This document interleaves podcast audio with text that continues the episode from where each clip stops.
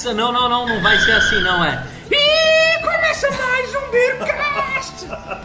Meu nome é Gustavo Passe e malandro é o Bruce, que toca, pilota e faz a sua própria cerveja. Aqui é o Renato e você tomará a minha cerveja, mas eu tomarei a sua também. Aqui é o Rico Japa e eu sou de junho de 66. Caramba, cara, e meu nome é Anselmo e eu nasci no dia 6 de 1966. E hoje um episódio ímpar, né? Um episódio que todo mundo tava esperando. Vamos provar hoje a The Trooper, cerveja do Iron Maiden, assinada pelo Bruce Dixon. E hoje a cerveja quem trouxe pra gente aqui na mesa é o nosso grande roqueiro Renato Martins. Qual que vai ser a trilha sonora desse episódio, Renato? A trilha sonora, logicamente, vai ser a música The Trooper. Apesar de se perguntar aqui pra cada um, cada um vai ter uma música diferente. Mas eu vou deixar essa daí pra ser o tema. Então vou- não, não vou causar nenhuma. Ele não quer mais causar polêmica, Gustavo, porque ele já causou polêmica. Ele devia ter trazido três garrafas pra cá, mas ele trouxe só duas e guardou uma na geladeira de casa. Tá ligado, né? Vamos brindar então? Muito bem, vamos É, brindar. saúde. Saúde! E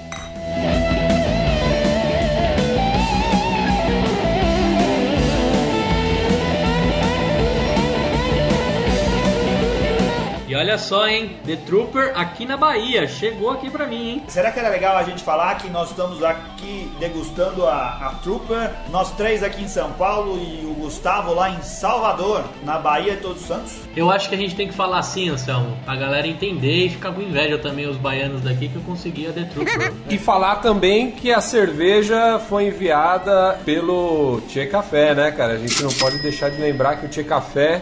Patrocinou essa tão concorrida cerveja. Verdade. Explica pra gente, Gustavo, por que, que é tão concorrida. Ela é concorrida porque é o seguinte, quem traz essa cerveja é um trade que fica lá no Brooklyn, pertinho do Tchê Café em São Paulo. E o Tchê Café conseguiu, né? Acho que ele comprou 100 caixas e foi o primeiro bar. Não é oficial, né? Porque o oficial tinha que estar o, o cara que é o disseminador lá da Trooper. Eu esqueci o nome dele, mas foi o primeiro bar de São Paulo a ter a Trooper no balcão. Foi dia 17 de agosto o evento lá no Tchê Café com bandeira, todo mundo vestido de Ed, muitos pôsteres. O Renato esteve lá esses dias no Tchê e conseguiu comprovar. É, a hora que ele chegou, o pessoal começou a gritar: Ed, Ed. É bom explicar que esse Brooklyn que você falou aí é o bairro de São Paulo, certo? É um bairro de São Paulo, isso mesmo. Ah, tá bom. Que é um trade fica pertinho lá. Legal. Então, e e foi tão concorrida, né? Parece que só chegou um container, todo mundo tava querendo essa cerveja e esgotou na primeira semana, assim como também lá na Inglaterra foi recorde de vendas, muito mais do que a própria Robinsons, né? Que fabrica a cerveja lá na Inglaterra, é, imaginava. Então é muito sucesso. Foi bem legal lá no Tia Café também. Todo mundo que é fã do Iron, é, que quis tomar essa cerveja, conseguiu dar um pulo lá e também levou o kit com dois copos, que também só tem no Tia Café. Cara, e seria, e seria legal quem curte o Iron tomar cerveja Trooper no Tchê Café, porque você vai estar bebendo num bar de um cara que realmente é fã. Porque o Ricardo, o dono do, do, do Tchê Café, curte muito Iron, cara. Você vai ver coisas do Iron em todas as paredes, ele é do fã clube, ele recebe material promocional, ele entende muito do Iron Maiden. Se você quiser muito e ele tiver bastante bêbado, você pode pedir pra ele vestir até a máscara do Ed que tem lá, cara. Se bem que ele com a máscara ou sem máscara é muito parecido, né? E se ele tiver bastante bêbado, você pode até passar a mão na bunda dele.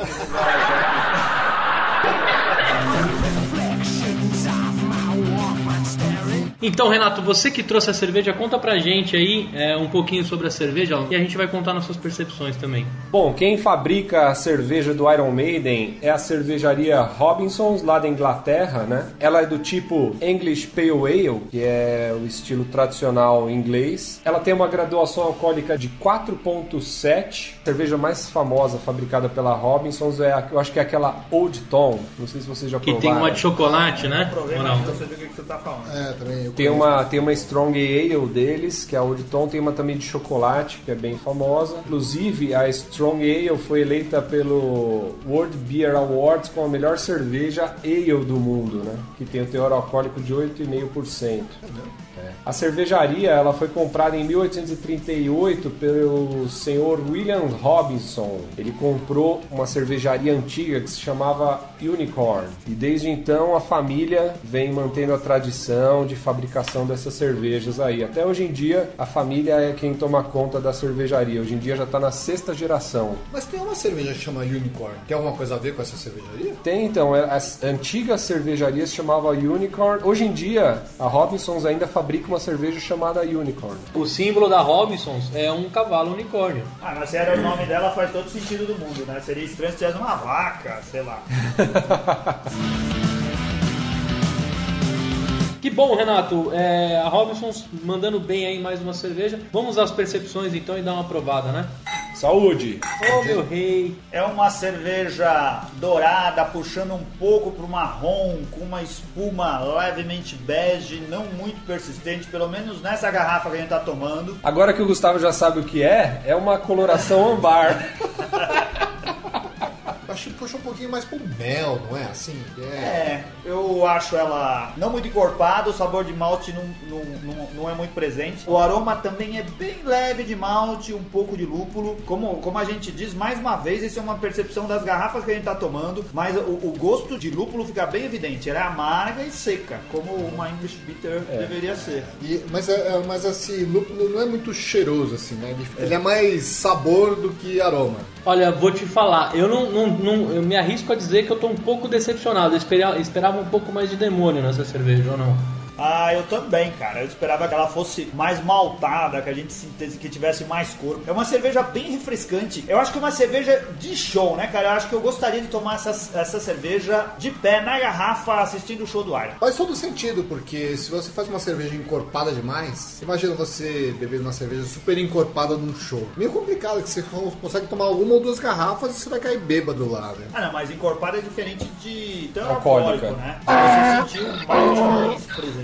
né? Porque ela dá uma sensação um pouco aguada. Parece um pouco aguada. Mas é uma cerveja refrescante. O aroma eu senti um pouco uns tons de madeira, cara, não sei. Madeira? É. Não é da mesa?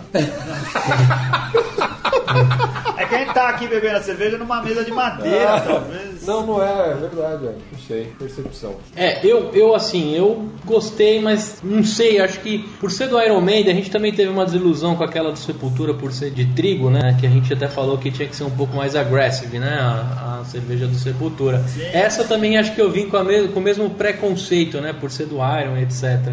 Cara, pessoas que separam pré e conceito, cara, já, já perdem a credibilidade. Cara, é uma palavra só, você tem que falar tudo junto. São as mesmas pessoas que fazem aspas com as mãos. A banda é inglesa e esse estilo, cara, é um estilo inglês, então acho que tem mais a ver do que do que essas, o que a gente tinha falado da cerveja do Sepultura, né? Então acho que a escolha deles pelo tipo de cerveja acho que foi legal. Talvez se fosse uma IPA, talvez fosse mais interessante, né? Sim, eu acho que a IPA tem mais a ver com rock and roll do que esse tipo de cerveja. Putz, tem. Eu, eu acho que as bandas de rock que ficam fazendo receitas suaves para suas cervejas, acho que estão apontando para o público errado, Não, mas você que é fã do Iron Maiden, quer experimentar a cerveja, talvez não, não esteja tão acostumado com, com cervejas, né? O Ricardo também vai, vai comentar daqui a pouco que faltou lúpulo, certeza. Mas. mas. Você que é Não, fã é do Iron, popular, né, que tá é curtindo essa popular. puta trilha sonora com a gente, é, é um prazer a gente fazer esse episódio.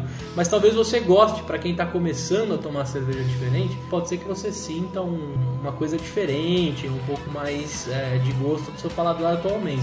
Cara, e se você é fã do Iron e achou a cerveja muito amarga, vai lá ouvir o One Direction.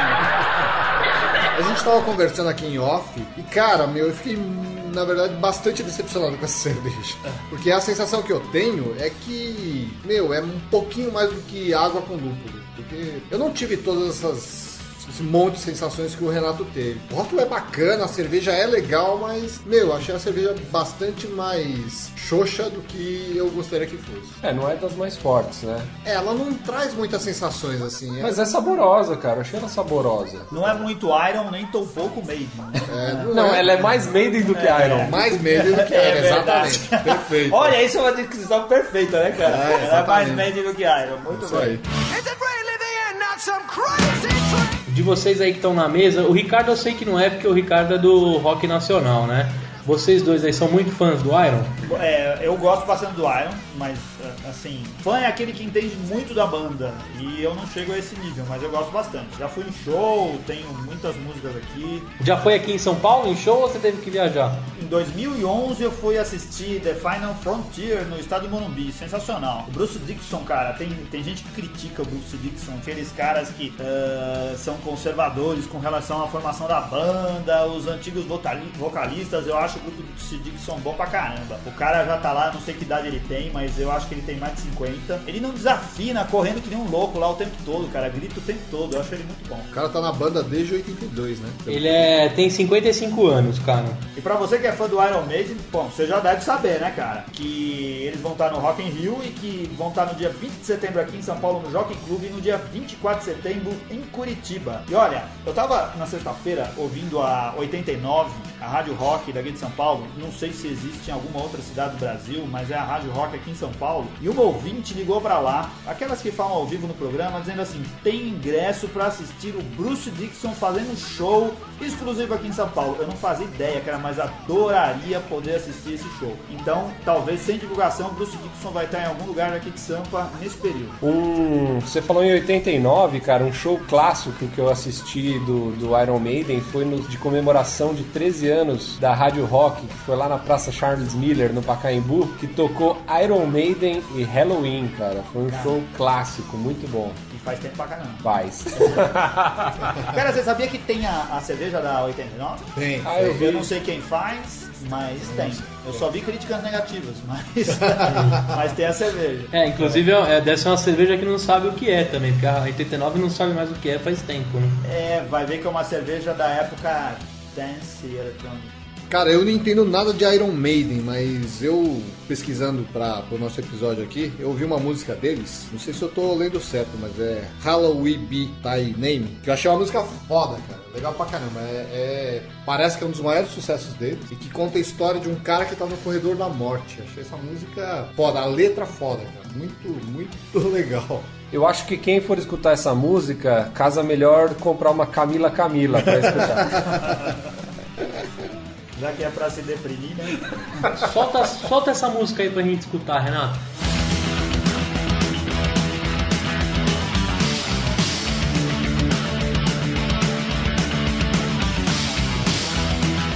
Pô, eu tenho uma pergunta, cara. Se você fosse da banda e o vocalista fosse pilotar um avião, você tinha moral de viajar junto com o doidão do rock ou não?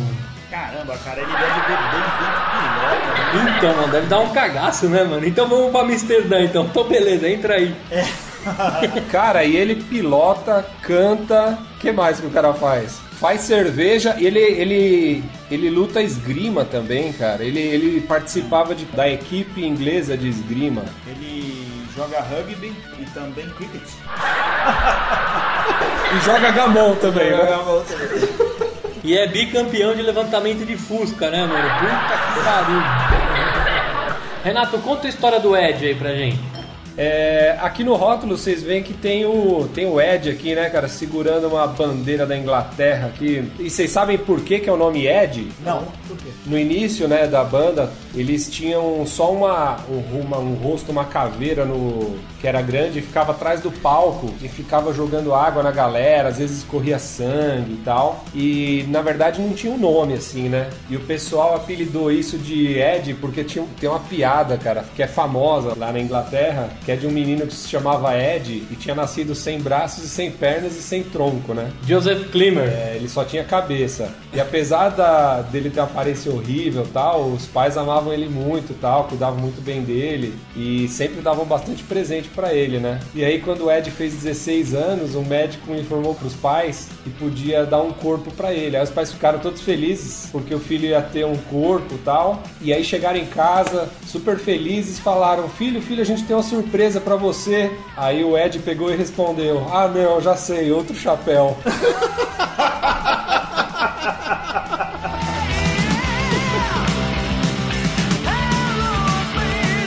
Eu vou dar duas tampinhas pela cerveja, leva mais uma pelo Iron Maiden, ficou com três. Ah, eu dou, cara, duas tampinhas e meia, vai. Chorado. Pra mim, eu dou cinco tampinhas pro Iron Maiden, cara. Eu gosto do Iron Maiden pra caramba. E pra cerveja? Pra cerveja, duas tampinhas. Eu também vou dar três tampinhas porque não é uma cerveja ruim, não. Ela só é. É que a expectativa ficou um pouco grande. Mas é uma cerveja refrescante, dá pra tomar tranquilamente num bar ouvindo um bom rock and roll. Acho que pros fãs vai ser uma boa escolha, sim. Então, muito bem, é, já, que, já que a cerveja né, não agradou tanto, vamos deixar uma trilha sonora fodida, né, Renato? Solta mais um som bom aí. Corrige a cerveja aí, Renato. Manda uma pauleira pra gente.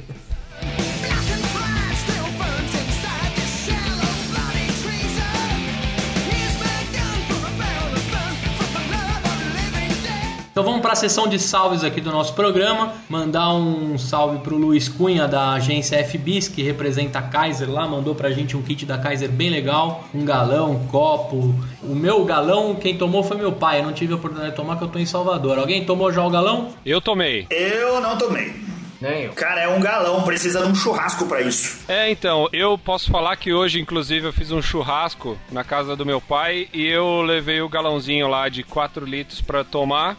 Me surpreendeu, assim, não sei aonde é produzido, alguns falam que é na Holanda, enfim, mas me surpreendeu, foi muito bem com o churrasco de hoje. Mas você não tá se vendendo porque a gente ganhou o agrado? Hã? Nunca, se eu não gostasse, eu ia falar aqui, pô, não tem porquê. Muito bem, valeu Luiz. Vou mandar um alô também pro pessoal do MuambaCast, que eu participei aí do último programa deles. É, um abraço para todo mundo lá do MuambaCast. Pra Nathalie Jorge, que veio lá pelo MuambaCast, ela era ouvinte do MuambaCast, adorou o nosso podcast. Um abraço pra Nathalie, que tem promessa de não tomar cerveja até novembro e não vê a hora escutando o nosso, o nosso programa. Coitada. E também um, abração pro Henrique Machado do, do podcast Troca o Disco, que disse que gosta bastante, escuta a gente desde o segundo episódio e ele tá aprendendo a gostar de cerveja também, o líquido sagrado. Então, ó, cara, olha, todo programa a gente recebe aqui mensagens, e-mails e tudo mais de alguns amigos nossos, sempre falando coisas do tipo assim: vocês esqueceram de falar disso, vocês esqueceram de falar daquilo outro, não falaram do barril de madeira, não falaram da fermentação, e a gente não tem tempo pra falar de tudo, cara. Então, Matheus, vai, é a chance que a gente dá pra você. Manda bala aí, fala por que, que se usa chip de madeira pra fazer cerveja.